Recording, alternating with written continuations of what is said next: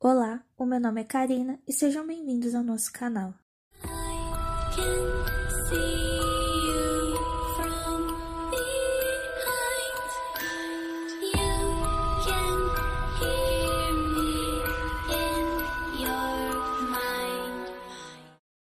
Eu trabalhei por vários anos como desenhista na produtora que produziu Pequeno Urso. Eu era responsável por desenhar todos os personagens. Era trabalhoso, mas eu recebia bem, então todo aquele esforço valia a pena. Meu chefe, então, teve a péssima ideia de colocar uma espécie de vilão na história e pediu para eu desenhar algo. Não fazia tanto sentido, mas não podia dar minha opinião sobre isso. Apresentei alguns, mas ele não gostou, achou infantil demais. Ele queria um vilão altamente assustador, que deixassem as crianças realmente com medo. Eu não estava entendendo o porquê daquilo, mas eu fiz o pior vilão que se possa imaginar. Eu desenhei um monstro com chifres enormes e um rosto completamente desfigurado e apresentei ao meu chefe. Ele adorou, disse que era perfeito para aquilo que estava pensando. Bem, Logo depois que eu fiz este vilão, ele me dispensou, dizendo que trabalhei demais e que era para eu descansar. Não pensei duas vezes, afinal, eu realmente estava cansada. Perguntei a ele se ficaria no escritório e ele disse que sim, pois tinha muito trabalho a se fazer.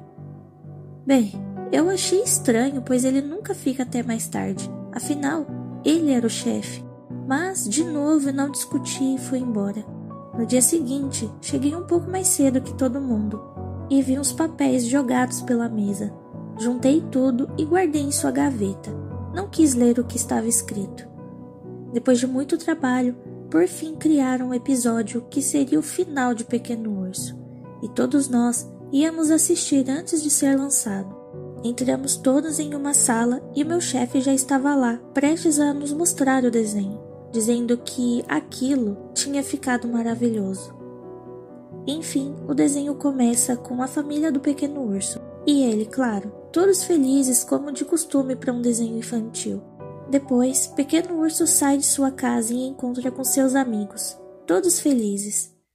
De repente, sem mais nem menos, o céu fica vermelho e uma neblina aparece cobrindo a floresta. Sobre ela, aquele vilão horrível que eu criei aparece. E ele parecia faminto, Pequeno Urso e os outros saem correndo desesperados enquanto aquele monstro os perseguia ferozmente em busca de comida. Assim, eles chegam à casa dos pais do pequeno urso dizendo que tem um monstro horrível atrás deles, querendo devorá-los. Depois, o monstro destrói a porta e o pai e a mãe do pequeno urso entram na frente deles para protegê-los. Mas o monstro os devora e enquanto os mastigavam, o sangue escorria de sua boca, e ao mesmo tempo seus olhos estavam vidrados nos demais personagens, que nem sequer podiam se defender ou fugir, pois aquele monstro era, além de tudo, enorme. Por fim, nenhum deles tiveram a chance de fugir. Todos foram devorados por ele, e assim o desenho termina com o fim de tudo e de todos.